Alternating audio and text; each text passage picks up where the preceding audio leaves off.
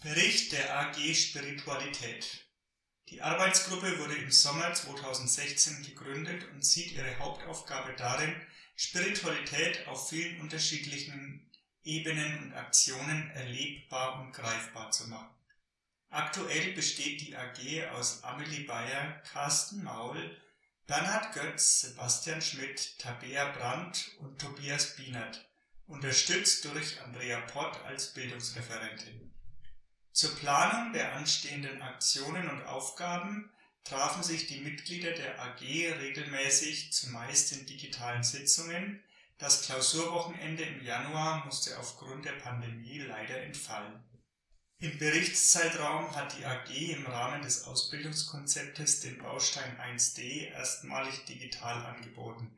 Im Sommer wurden jedem Stamm ein spirituelles Schmankerl in Form von Papierblumen zugesendet, in welchen sich unterschiedliche Impulse für die Stammesarbeit befanden. Ferner veröffentlichte die AG Berichte und Kolumnen in der Zeitschrift Papiere und kreierte eine Bastelanleitung für eine Kotengrippe zu Weihnachten 2021. Sebastian Schmidt ist darüber hinaus als Teamer im Bayerischen Kuratinnenkurs aktiv. Die Arbeit der AG war geprägt von der Corona-Pandemie. Liebgewonnene und wichtige wiederkehrende Termine wie Impulse zu Stufenkonferenzen konnten ebenso wenig gestaltet werden wie die jährliche Klausurtagung.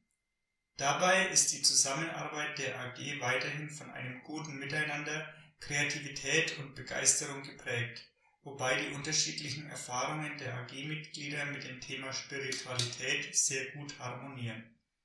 Das kommende Jahr wird sicherlich weiterhin durch Corona geprägt sein Sofern möglich soll wieder die Möglichkeit der Begegnung und des Austausches der aktiven und ausgebildeten Kuraten der Diözese geschaffen und diözesanweite Aktionen wie der Georgskirchweih oder Stufenkonferenzen mit Gottesdiensten und Impulsen begleitet werden.